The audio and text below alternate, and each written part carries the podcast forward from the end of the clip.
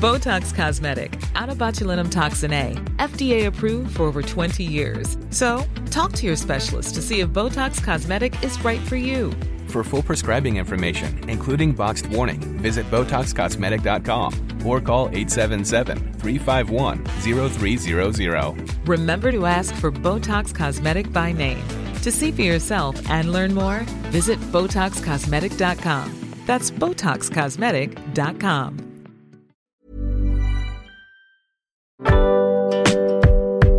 Boulevard des Arts, c'est le podcast culturel du Dauphiné libéré. Cinéma, musique, théâtre et danse, dans les allées d'un musée, au pied d'une fresque ou dans les pages d'un livre, voici leur parcours, leur actu, leur regard sur le monde ou leur héritage.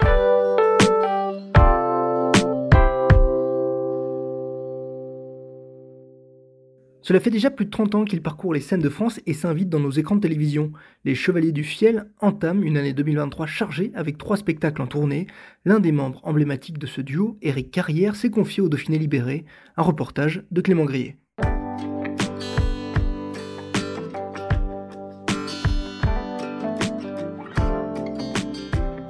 Éric Carrière, vous êtes en tournée avec votre compère Francis Ginibre en ce début d'année 2023 dans le spectacle Travaux d'enfer, la suite des aventures de vos personnages, monsieur et madame Lambert. C'est un couple que vous aviez créé en 2010 dans Vacances d'enfer. Cette fois, les Lambert sont en plein chantier pour refaire leur appartement? Exactement. C'est euh, en fait l'idée elle est venue de j'ai eu l'idée d'écrire cet épisode-là pendant le confinement en voyant euh, la France entière se ruer sur les magasins de, de bricolage. C'est toujours les inspirations de la vraie vie. Croisière d'enfer, c'est parce que c'est un des loisirs préférés des, des, Français qui ont un peu d'argent. Et travaux d'enfer, bah oui, parce que c'est devenu euh, le loisir préféré des Français, paraît-il? C'est donc dans l'observation des gens que vous puisez votre inspiration? Oui, bien sûr, il faut toujours parler aux gens de... Euh, enfin, nous, ce qu'on fait, on leur parle de leur propre vie en la décalant. Euh, ça leur ça les fait marrer parce qu'ils connaissent, ils ont les références, quoi. Alors ces personnages de la famille Lambert, vous leur avez euh, consacré plusieurs spectacles. Euh, ce sont des personnages que vous appréciez particulièrement, retrouvés comme ça d'année en année? Ben, C'est-à-dire c'est vraiment comme, un, comme une série, comme un feuilleton. Euh, il y a quelques personnages qui sont récurrents. Ça peut arriver qu'il y en ait un qui soit pas dans un épisode, mais il va être dans l'autre. Euh, donc il y a évidemment Monsieur et Madame Lambert. Il y a la, la belle-mère, Madame Lambert, la mère de Christian Lambert qui est joué par Francis. Et, euh, et après, il y a toujours, enfin, là dans celui-là, il y a, il y a un postier, mais dans le précédent, c'était un plombier. Il y a toujours un personnage comme ça assez euh, atypique. Et puis euh, il y a un curé euh, plus ou moins pervers, euh, pléonasme hein, en ce moment, on le sait.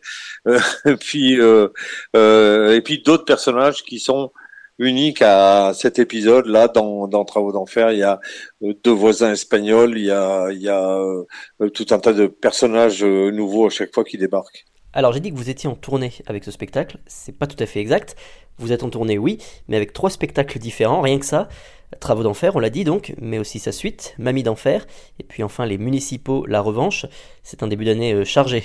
Oui, alors les municipaux, La Revanche, il va se créer au mois de mars pour la télé parce que d'une manière aussi atypique, on, on, crée souvent les spectacles pour la télé. Après, ils partent en tournée. Euh, on fait, on fait un peu les choses à l'envers par rapport à ce qui se fait dans le métier, mais, mais euh, on a toujours fait les choses un peu à l'envers. Donc bon. Et justement, est-ce que vous n'avez pas peur qu'après avoir vu le spectacle à la télé, les gens ressentent moins le besoin de se déplacer dans les salles? Eh ben, au contraire, c'est que ce qu'on a constaté, c'est que quand le spectacle est bon euh, et qui plaît aux gens, les gens veulent le voir en vrai. D'abord parce qu'ils savent que c'est jamais deux soirs pareils, il y a toujours une part d'improvisation, il y a, il y a des choses qui se passent pas prévues. Puis le spectacle, euh, c'est le grand bonheur du spectacle vivant, c'est qu'il évolue quoi. Donc euh, entre le mois de septembre du début de la tournée et le mois de mars, euh, le spectacle peut changer de 20 ou 30 hein.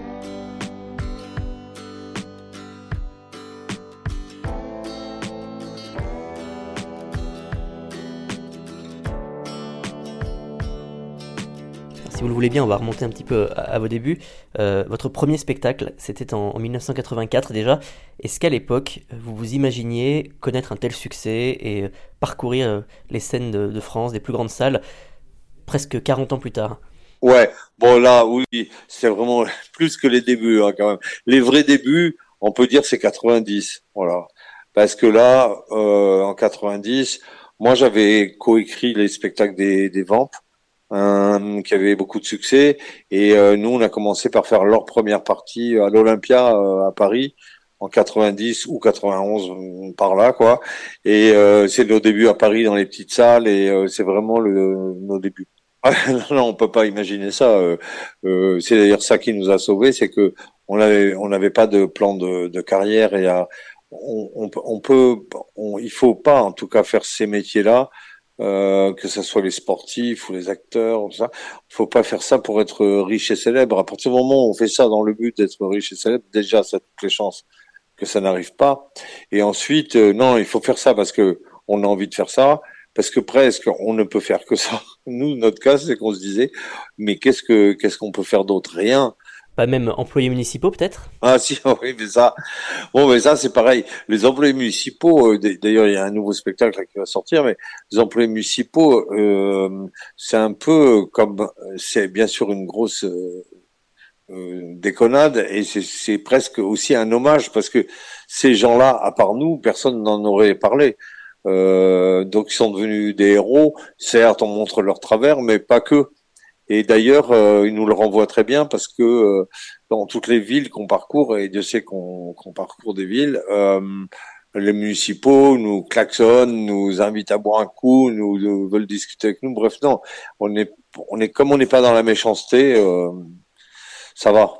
On entend plusieurs humoristes dire qu'aujourd'hui, ils essayent de faire plus attention dans l'écriture de leurs blagues, de, de leurs sketchs, de leurs spectacles pour moins froisser euh, certaines personnes.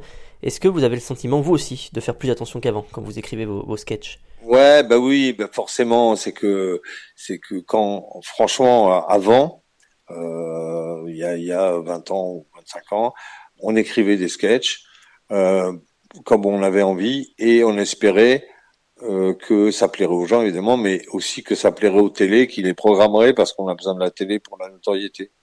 Donc on écrivait des scènes, des sketchs pour les écrire, et puis après on voyait bien si ça plaisait ou pas. Aujourd'hui, à la télé, et on est encore à la télé, à la télé, euh, dans les émissions de variété, tout ça, on sait très bien ce qui va pas passer. Donc aujourd'hui, les humoristes ont plutôt tendance à écrire pour la télé, en sachant, en s'auto-censurant, parce que sachant que certains trucs ne passeraient jamais. Euh, et, et, voilà, donc ça, ça a changé, ça marche dans l'autre sens.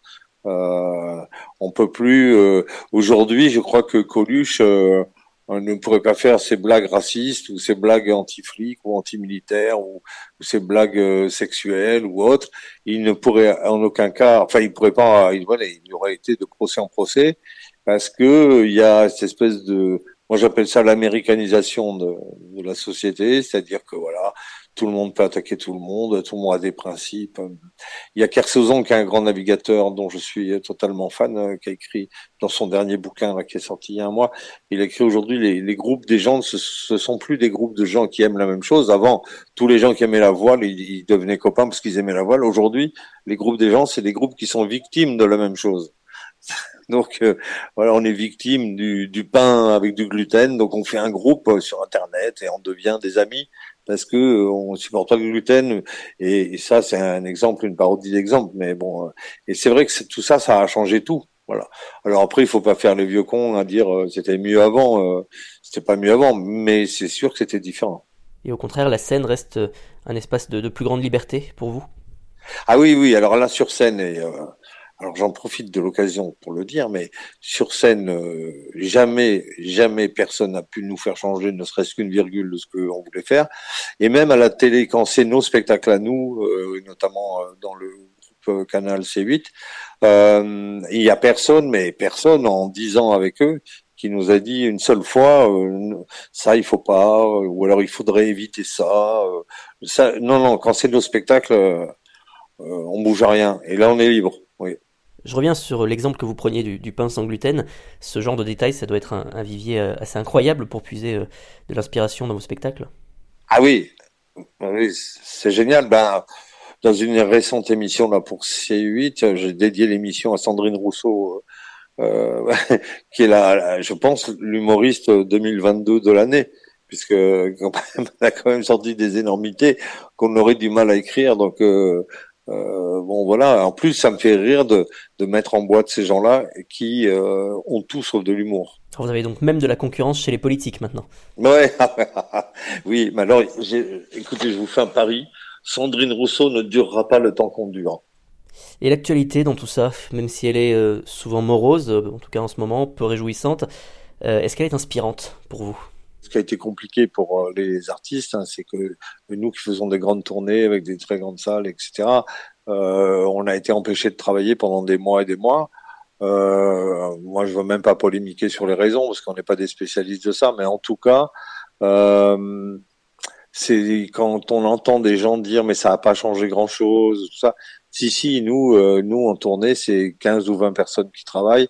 C'était 15 ou 20 personnes qui travaillaient plus. Et, euh, et même si c'est vrai qu'il y a eu des aides, euh, disons que c'est pas qu'on a, on peut pas dire honnêtement qu'on ait perdu beaucoup d'argent, mais on peut dire très certainement qu'on a arrêté d'en gagner pendant euh, pendant longtemps, nous et les équipes avec qui on travaille. Alors euh, c'était franchement pas très inspirant parce que nous on s'inspire de la vie et on trouvait qu'il y avait plus de vie quoi. Il y avait plus de bistrot, il y avait plus de, rugby, il y avait plus de, plus grand chose quoi. Justement, il y avait plus que les grandes surfaces de, de bricolage qui étaient ouvertes. C'est pour ça qu'il y a trop d'enfer.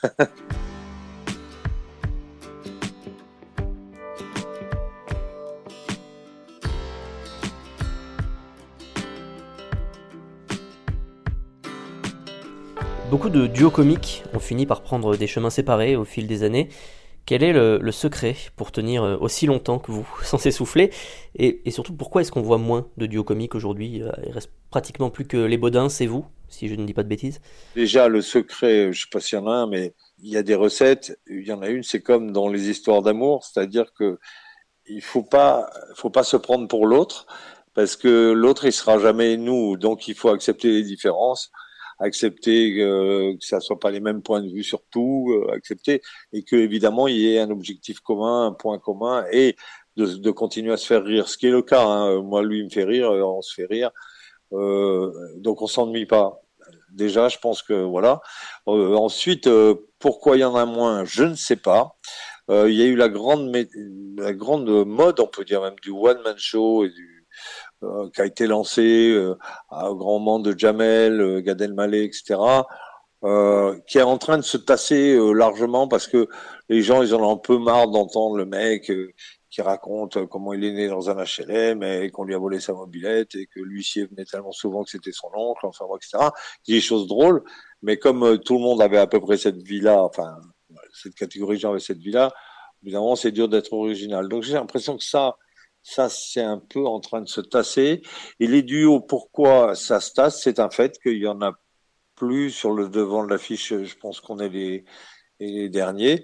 Ben, je sais pas. J'avais eu euh, ces longues conversations avec euh, Roger Pierre et Jean-Marc Thibault, qui était le premier grand duo français euh, d'il y a longtemps. Et on a eu des, on a fait des repas avec Roger Pierre où, il nous disait mais vous vous rendez pas compte, vous avez beaucoup plus de succès que nous à l'époque parce que vous faites des grandes salles qu'on faisait pas, il y avait pas la télé qu'il y a, enfin etc. N'empêche qu'ils avaient duré très très longtemps et euh, c'était une performance.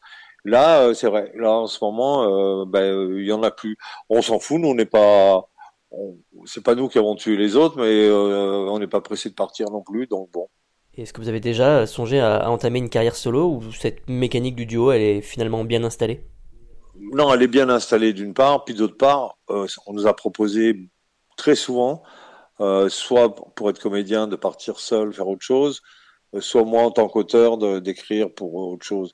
J'ai écrit pour plein d'autres gens, souvent, mais en plus des chevaliers. On a toujours fait passer les chevaliers avant le reste, puis après avoir. Donc, et en fait, à chaque fois qu'on a fait des choses seules, on s'est moins marré, on s'est moins que à deux. Donc euh, on se demande pas. Après que cette chose-là s'arrête un jour, ah oui, moi j'ai jamais exclu qu'un matin euh, il y en ait un des deux qui dise bon c'est bon, j'arrête. Et euh, comme on n'avait pas de plan de carrière, euh, bah on sera pas déçu quoi. On dira bah voilà c'était génial, voilà. Puis alors je rassure tout le monde, on est a priori on n'est pas foncièrement malade. A priori, a priori, on n'est pas foncièrement fâché, donc a priori, ça va continuer. Eh bien, merci beaucoup, Eric Carrière, de nous avoir accordé cet entretien. On rappelle les dates de vos passages dans nos départements. Vous serez avec Francis Ginibre le 23 février au Summum de Grenoble et le 25 février au Phare de Chambéry. Ce sera dans votre spectacle Travaux d'enfer. Et puis on vous retrouvera également du 9 au 12 mars, cette fois au théâtre Le Paris, à Avignon, dans les municipaux La Revanche. Merci beaucoup.